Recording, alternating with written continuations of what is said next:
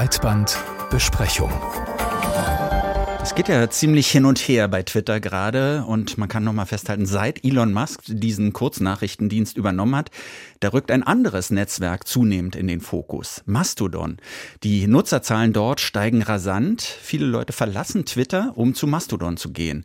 Laut eigenen Angaben hat die Plattform derzeit zum ersten Mal über eine Million Nutzerinnen im Monat. Das ist natürlich noch weit entfernt von den knapp 240 Millionen Twitter-Usern, aber es scheint doch einiges in Bewegung zu sein. Ja, und aktuell wird dabei viel über die technischen Details diskutiert, wie zum Beispiel, dass Mastodon gar keine Plattform ist eigentlich, sondern ein dezentralisiertes Netz. Das hat den Vorteil, dass man sich einen Server suchen kann, dessen Moderationsregeln den eigenen Werten entsprechen und gleichzeitig trotzdem Personen auf anderen Servern auch folgen kann. Außerdem bündeln sich so Interessengruppen, zum Beispiel auf dem Mastodon-Server fediscience.org, auf dem sich WissenschaftlerInnen austauschen, oder auch chaos.social für Personen aus dem Umfeld des CCC. Das klingt erstmal einfach, doch wie wahrscheinlich ist es, dass Communities, die sich auf Twitter gebildet haben, auf Mastodon weitermachen können oder gar neu entstehen? Darüber haben wir mit Eva Horn gesprochen. Sie ist Social Media Expertin und Redakteurin beim RBB. Zuerst haben wir sie gefragt, ob sie glaubt, dass Mastodon aus Community-Sicht tatsächlich eine Twitter-Alternative ist. Es ist ja auch ein sehr schnelles Medium, wo man sozusagen seine Meinung zum Beispiel ähm, oder Informationen sehr gut teilen kann und sehr schnell und in Echtzeit. Das ist ja definitiv eine Funktion, die Twitter sehr stark erfüllt. Man kann sich austauschen und ähm, ja, also deswegen, da sind schon so ein paar Sachen. Sollte Twitter tatsächlich sterben, das ist ja noch nicht ausgemacht, aber nehmen wir mal an, es wäre so, ist es denn dann überhaupt realistisch, dass ganze Communities zu Mastodon umziehen? Ich glaube, das kommt so ein bisschen auf die Communities an und wie sich das allgemeine Gesprächsklima dann auf Mastodon so darstellt. Es ist natürlich so, dass Communities in der Regel ja organisch über die Zeit wachsen und ähm, sich dann auch an äh, spezielle Codes geben und das hat sich ja bei Twitter auch über einen sehr langen Zeitraum entwickelt.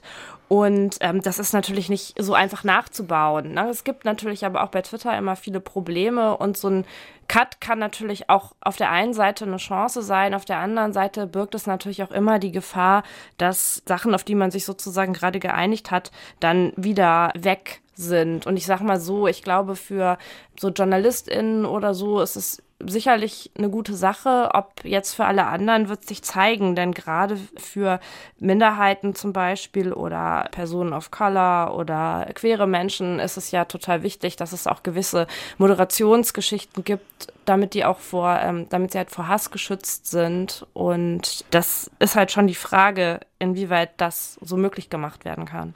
Wobei das ja auch ein Punkt ist, warum Leute jetzt zum Beispiel Twitter verlassen, weil sie eben denken, das ist vielleicht nicht mehr ihr Safe Space. Gleichzeitig wird ja auch immer betont, bei Mastodon, da ist alles so ein bisschen anders oder da macht man die Dinge ein bisschen anders. Die Plattform fühlt sich anders an, viel familiärer, sie ist nicht so durchprofessionalisiert. Eigentlich so wie Twitter ganz am Anfang. Das möchten die Communities dort sich auch trotz des Ansturms neuer NutzerInnen bewahren. Aber ist das möglich? Also könnten 50 bis 100 Millionen Leute von Twitter zu Mastodon wechseln, ohne dass dann die ganze Atmosphäre der Plattform sich ändert? Hm, das glaube ich tatsächlich nicht, dass das möglich ist. Ähm, alleine, weil man ja dann technisch auch ganz andere Lösungen braucht. Es gibt ja zum Beispiel auch rechtliche Vorgaben in Deutschland, zum Beispiel das NetzDG, an die man sich halten muss. Und natürlich verändern sich dann Dinge. Der Serverplatz, den man braucht, ist ein ganz anderer. Und ich finde auch, Mastodon wirkt sehr Beta, aber das muss ja auch nicht unbedingt ein Nachteil sein. Aber ich glaube, eine bestimmte Sorte Mensch erwartet halt schon auch aus diversesten Gründen eine bestimmte Art von, ich sag jetzt mal, Kundenservice und eine gewisse Professionalisierung. Und ob die dann jetzt alle sich dann bei Mastodon so mh, hm, glücklich finden, weiß ich jetzt tatsächlich auch gar nicht. Man könnte das ja auch andersrum denken, dass also diese gefühlt angenehmere Atmosphäre auf Mastodon sich auf die Twitter-NutzerInnen überträgt, dass die sozusagen sich so ein bisschen wandeln und diesem neuen System im positiven Sinne anpassen. Hm, ich weiß tatsächlich gar nicht, ob das so viel angenehmer ist, weil ich habe jetzt auch schon ein paar Mal gelesen, dass sich gerade ähm, schwarze Menschen darüber beschwert haben, dass das gar nicht so gut ankam, wenn sie sich über Rassismus geäußert haben. Und ähm, es gibt bei Mastodon so relativ starke ähm, Wünsche so nach Content Notes, also dass man halt quasi den ursprünglichen Tröd, glaube ich, wie es heißt, halt verdeckt, dass er halt nicht für alle Leute sichtbar ist, sozusagen wie so eine eingebaute Triggerwarnung. Und da gab es jetzt schon Stress, dass Leute über rassistische Erfahrungen berichtet haben und dass man ihnen dann gesagt hat, nee, nee, das müsst ihr überdecken und die dann halt gesagt haben, nee, wieso? Also es ist halt meine rassistische Erfahrung und das entscheide ich noch schön selbst. Und daran sieht man dann halt auch schon wieder sehr schön das Problem und ich glaube, dass man schon immer aufpassen muss, dass das nicht so ein Ort ist, der angenehm ist für eine, ich sage jetzt mal, weiße, männliche, eher so hacker-nerdige Peer Group und alle anderen da so ein bisschen runterfallen. Wer hat denn das gesagt? Also ist das dann quasi dieselbe Dynamik wie auf Twitter, dass eben äh, Leute sich zu Rassismus äußern und andere dann eben äh, voll dagegen gehen? Ja, oder relativieren. Die Mechanismen sind ja im Prinzip auf allen Plattformen auch so ein bisschen ähnlich. Ich habe zum Beispiel ganz am Anfang, als ich neu auf Mastodon war, dazu getrötet, ich finde das Wort einfach so lustig, tut mir leid, dass man sich gerade, wenn man auch zum Beispiel als Cis-Frau, die ich ja nun bin, muss ich mir halt meine Reichweite und auch meine Kompetenz jetzt wieder ganz neu erarbeiten und dass das halt für mich was anderes ist, mal eben so die Plattform zu wechseln, als jetzt für einen weißen Cis-Mann. Und das war einfach nur so eine, so eine Feststellung von mir und sofort waren da doch viele Leute in den Kommentaren, die mir erklären wollten, dass das, dass ich ja so eine negative Einstellung hat, hätte und dass ich die mal gleich auf Twitter lassen soll. So, also wo man dann schon auch ganz gut erkennt, Kritikfähigkeit hat jetzt nicht so viel mit Plattformen zu tun, sondern halt eher mit den Menschen und Menschen sind nun mal oft nicht so besonders kritikfähig. Beziehungsweise vielleicht auch Leute, die schon immer bei Mastodon sind, ja, die stehen den Newcomern so ein bisschen skeptisch gegenüber, oder? Das bestimmt auch. Also ich würde jetzt auch sagen, ich kann das sogar bis zu einem gewissen Grad verstehen, aber auf der anderen Seite soll Mastodon ja wirklich bewusst auch eine dezentrale, datensparsame Alternative sein, die man sich ja dann doch auch irgendwie für alle Menschen wünscht. Es gibt ja viele funktionierende Communities auf Mastodon, gerade in, in Anführungszeichen Nerdkreisen. Und auf Twitter sind viele skeptisch, ob Mastodon wirklich eine gute Alternative ist zu Twitter. Es klang jetzt hier auch so ein bisschen an. Warum geht die Wahrnehmung so auseinander? Tut sie das nicht irgendwie immer. Es gibt auch Leute, die nutzen total gerne Instagram und es gibt auch Communities, die total gerne Instagram nutzen oder TikTok.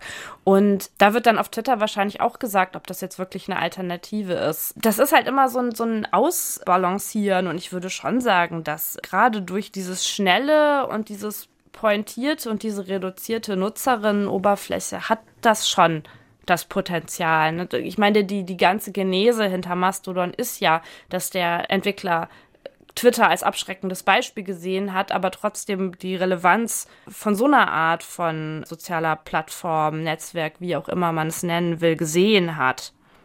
Wenn Sie mal so ein bisschen allgemeiner überlegen, was würden Sie sagen, was macht Plattformen für Multiplikatoren attraktiv, die dann wiederum andere NutzerInnen anziehen? Ich glaube, das kommt total drauf an, von welcher Art von MultiplikatorInnen wir sprechen. Für Leute, die, ähm, ist es natürlich die gewisse Reichweite. Das heißt, es muss halt eine bestimmte Anzahl von Nutzerinnen und Nutzern geben, damit man seinen was auch, wie auch immer, seine Ansichten oder sein Produkt unter äh, die Leute bringen kann. Aber es natürlich auch Monetarisierung ein total wichtiger Punkt. Mein Geld verdienen mit einer Plattform ist, glaube ich, schon für viele Leute auch ein Argument. Ja, und solange Mastodon noch nicht so viele NutzerInnen hat, fehlt eben auch die Aufmerksamkeit und Aufmerksamkeit bedeutet oft auch Geld. Die Social-Media-Expertin Eva Horn war das. Wir danken für das Gespräch und ergänzen an dieser Stelle kurz die Bedeutung des Wortes Cis, Frau, Strickstrich Mann.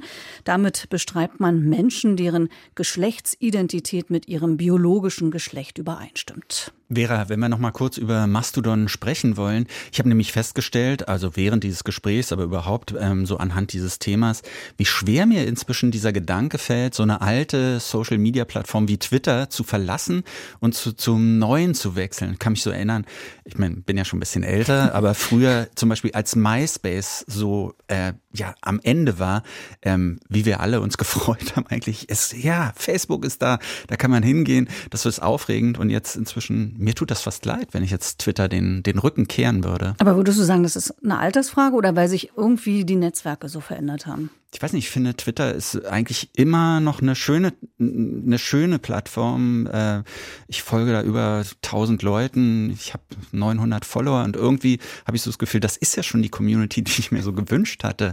Und ja, ich weiß nicht, wie ist das bei dir? Bist, bist du schon bei Mastodon nee, oder? Nee, bin ich nicht. Ich bin hm. ehrlich gesagt immer so ein Late also nee, Twitter war ich Early Adapter, ja. aber jetzt bin ich so ein Late Adapter. Ich warte erst mal, bis es äh, Vielleicht, wissen wir ja noch nicht, äh, crasht alles und dann würde ich vielleicht auch zu Mastodon wechseln.